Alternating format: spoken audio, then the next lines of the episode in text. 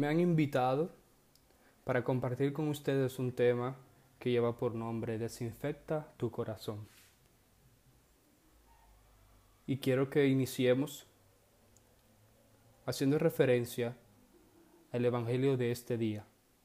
Hemos leído hoy, jueves santo, en la Cena del Señor, el relato de la Cena del Cordero, de la última cena del Evangelio según San Juan. Leemos que durante la cena el Señor decide lavarle los pies a sus apóstoles. Cuando llega a Pedro, éste le dice, Señor, ¿tú lavarme a mí los pies? Jesús le respondió, Lo que yo hago tú no lo entiendes ahora, lo comprenderás más tarde. Le dice Pedro, No me lavarás los pies jamás. Jesús le respondió, Si no te lavo, no tienes parte conmigo. Ciertamente es interesante la respuesta de nuestro Señor Jesucristo a San Pedro. ¿Qué implica esta respuesta? Que hay una necesidad de perfecta purificación, de perfecta limpieza. Nadie puede llegar a participar de la herencia eterna y ser coheredero de Cristo si no está purificado del todo. Pues la Sagrada Escritura misma dice, nada profano entrará en ella. Apocalipsis 21, 27. Es decir, nada contaminado entrará en la patria celestial. Y en el Salmo 15 vemos que el salmista hace una pregunta que nos surge al hablar de esto. ¿Quién morará en tu tienda? ¿Quién habitará en tu santo monte? y responde diciendo, el inocente de manos y de corazón limpio. Salmo 15. Justo lo que nuestro Señor Jesucristo dijo en el Sermón de la Montaña. Bienaventurados los limpios de corazón, porque ellos verán a Dios. Como si dijese, si no te lavare, no estarás limpio, y si no estás limpio, no tendrás parte conmigo. Continúa el relato del Evangelio y Pedro le dice a nuestro Señor Jesucristo, Señor, no solamente mis pies, mas las manos también y la cabeza. Aterrado Pedro, se ofrece todo él a ser lavado. Es propicio saber que en el hombre interior, es decir, en el alma, existen tres miembros principales que deben ser lavados. Está la cabeza, que es la razón superior con la que el alma se adhiere a Dios. Las manos, esto es la razón interior que se ocupa de las obras activas de nuestras acciones. Y los pies, que son la sensualidad, la carnalidad. El Señor sabía que sus discípulos estaban purificados en cuanto a la cabeza, porque estaban unidos a Dios por la fe y la caridad que Él les había enseñado. Y en cuanto a las manos, porque sus acciones eran santas. Pero en cuanto a los pies, tenían por la sensualidad, por la carnalidad, algunos afectos terrenos. Habían manchas de donde ellos habían pisado. Pedro, temiendo la amenaza de Cristo, no solo consciente en la purificación de los pies, sino también en la de las manos y la cabeza, diciendo, Señor, no solamente mis pies, mas las manos también y la cabeza. Como si Pedro dijese, ignoro si necesito el lavado de la cabeza, fe, y de las manos, obras, porque de nada me reprocha la conciencia, mas no por eso quedo justificado. Primera de Corintios 4:4. Por consiguiente, estoy preparado a la limpieza no solamente de los pies, esto es, de los afectos inferiores, sino de las manos también, esto es, de las acciones, y de la cabeza, a saber de la razón superior. Luego, nuestro Señor Jesucristo le dice El que está lavado no necesita sino lavar los pies. Y vosotros estáis limpios. Juan 13, 10. 10. Estaban limpios por el bautismo, así como tú y yo, pero todavía necesitaban mayor limpieza, como nosotros necesitamos mayor limpieza porque la razón debe siempre emular carismas mejores, debe siempre subir a elevadas y mayores virtudes, debe siempre brillar por la pureza, por el candor de la justicia. Es decir, que el santo siga santificándose. El que es santo sea aún santificado. Apocalipsis 22, 11. Y esa santificación, esa limpieza, esa desinfección no culmina hasta que lleguemos al cielo. Y quiero en este momento que nos enfoquemos en la siguiente parte del texto, donde dice, echó agua en un lebrillo y se puso a lavar los pies de los discípulos y a secárselos con la toalla con que estaba ceñido. Juan 13, 5. Profundicemos en esto, en este gesto. Cristo, nuestro Señor, por la acción de poner agua en el lebrillo, se significa la efusión de su sangre sobre la tierra. La sangre de Jesús puede llamarse agua por la virtud que tiene de lavar. De ahí que simultáneamente saliera agua y sangre de su costado para darnos a entender a nosotros que aquella sangre lavaba los pecados, aquella sangre derramada en ese madero, aquella sangre de su pasión. Echó agua en un lebrillo, esto es, imprimió en las almas de nosotros, los fieles, por la fe, el recuerdo de su pasión.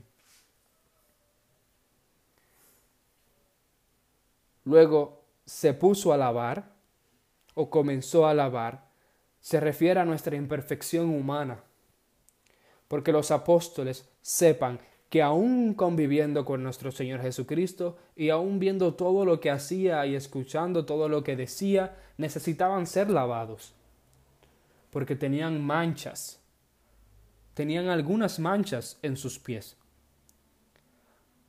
Para dar así a entender que aun cuando el hombre sea limpio, necesita limpiarse más aun cuando el hombre crea estar lo suficientemente cerca de nuestro Señor Jesucristo, necesita estar más cerca aún. Los apóstoles, todos, contraen algunas manchas. Y aquí cito el libro de los Proverbios. ¿Quién puede decir, limpio está mi corazón, puro soy de pecado? Puro soy de pecado. Pero es bueno saber, estas manchas las tienen en los pies solamente. Otros, al contrario, no solo están manchados en los pies. Tenemos el caso de Judas.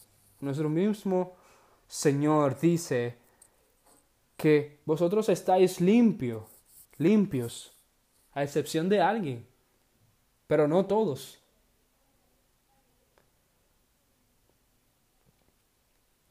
Otros no solo están manchados en los pies, sino totalmente. Pues se manchan totalmente con las impurezas terrenas los que recuestan sobre ellas, los que descansan en la impureza, los que se regocijan en el pecado. De ahí que quienes totalmente, en cuanto al afecto y en cuanto a los sentidos, estén apegados al amor de lo terreno, sean enteramente inmundos aquel que no puede despegarse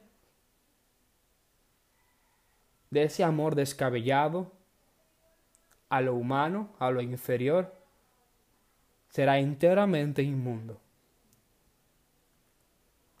Pero los que están de pie, esto es, los que con el espíritu y el deseo tienden a las cosas celestiales, tienden su mirada al cielo, solo contraen manchas en los pies, y este fue el caso del resto de los apóstoles. Pues así como el hombre que está de pie se ve obligado a tocar la tierra, al menos con los pies, del mismo modo, mientras vivimos en esta vida mortal, sepan que esta vida mortal que necesita de las cosas terrenas para sustentar el cuerpo, mientras vivamos en esta vida mortal, contraeremos algunas impurezas, al menos por la sensualidad.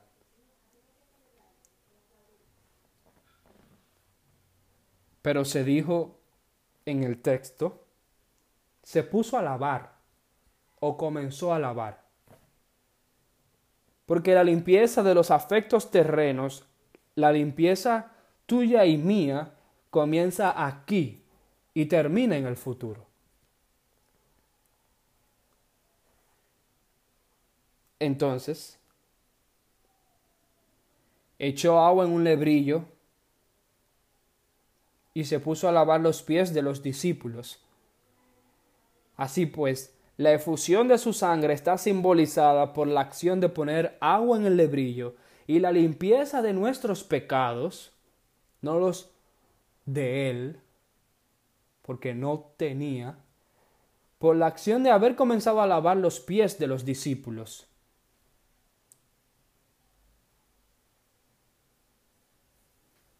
La limpieza de nuestros pecados por la acción de haber comenzado a lavar los pies de los discípulos.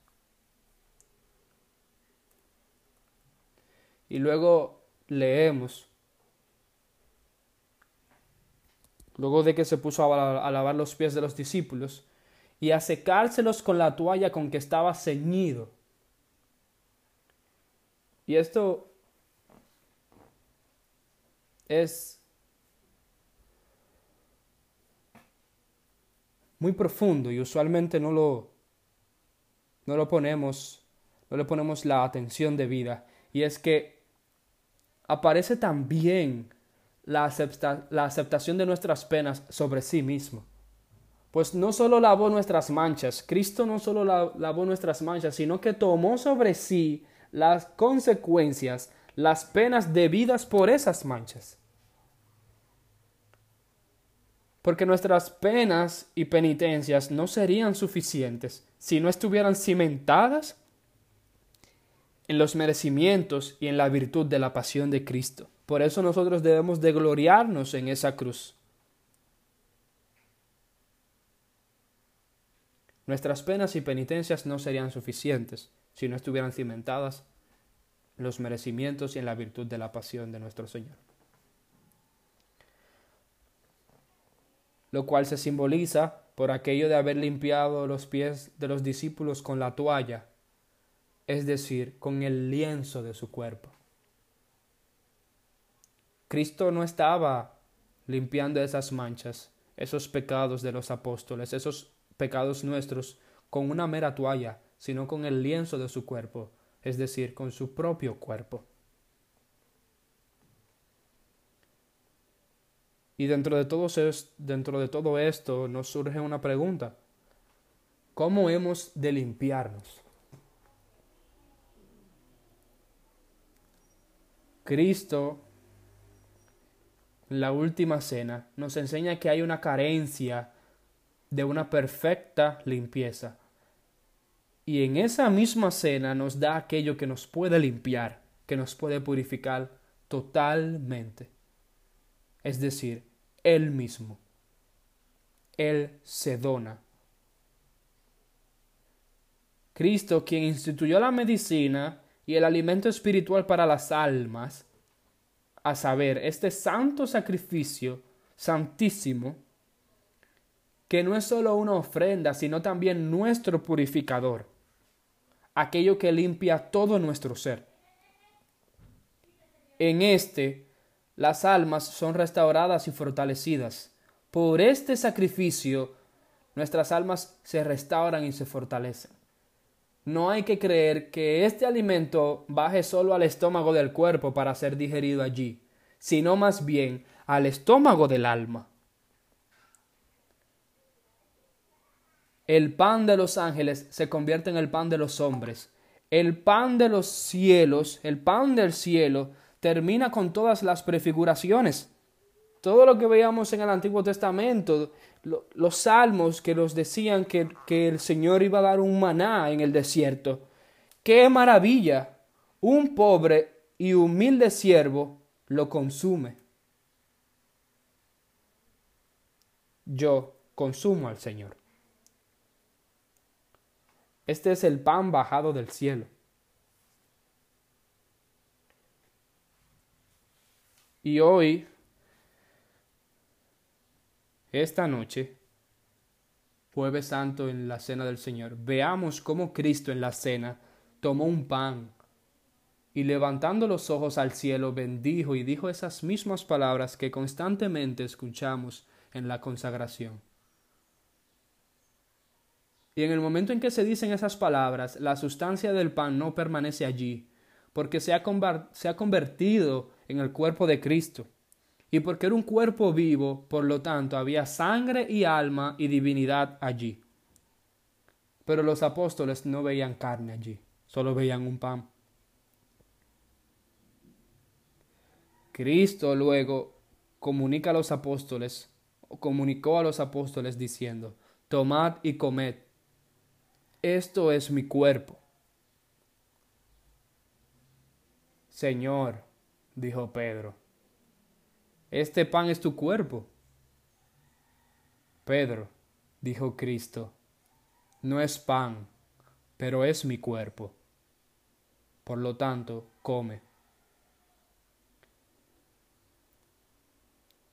Después de comulgar, Pedro dijo, Señor, este alimento me ha consolado completamente y ha iluminado mi alma.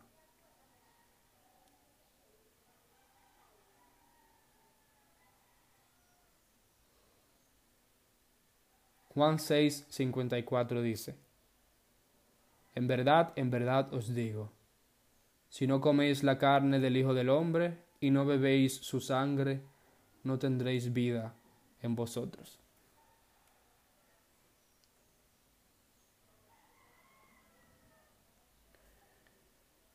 Si no te lavo, no tienes parte conmigo. Ciertamente es interesante la respuesta de nuestro Señor. Hemos de lavarnos de nuestras manchas, de nuestros afectos inferiores, de las cosas a las que estamos apegados en este mundo. Y en esta noche, antes de nosotros formar parte de esa última cena de nuestro Señor Jesucristo, meditemos, contemplemos. ¿Cuáles son esas manchas que deben de ser lavadas de nuestros pies?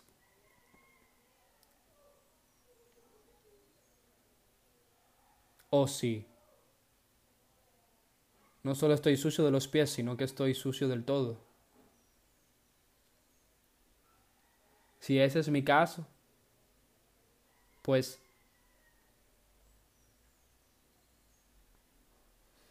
dile al Señor lo mismo que le dijo Pedro. Señor, no solamente mis pies, mas las manos también y la cabeza, porque reconozco que no solo estoy sucio de los pies, sino que estoy sucio del todo que te he abandonado, que te he dejado, que así como tus apóstoles te dejarán esta noche, así, Señor, te he dejado yo constantemente. Por eso mis manchas no son solo de, de pie, también están en mi cabeza, también están en mis manos, están en todo mi ser. Y que esta noche nosotros, de manera contrita y humillada,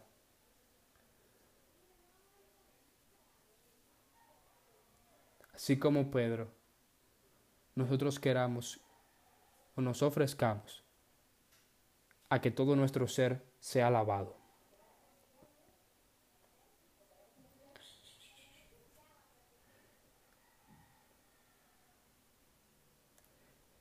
Y quiero culminar. Quiero culminar con una breve reflexión luego de todo lo que hemos hablado.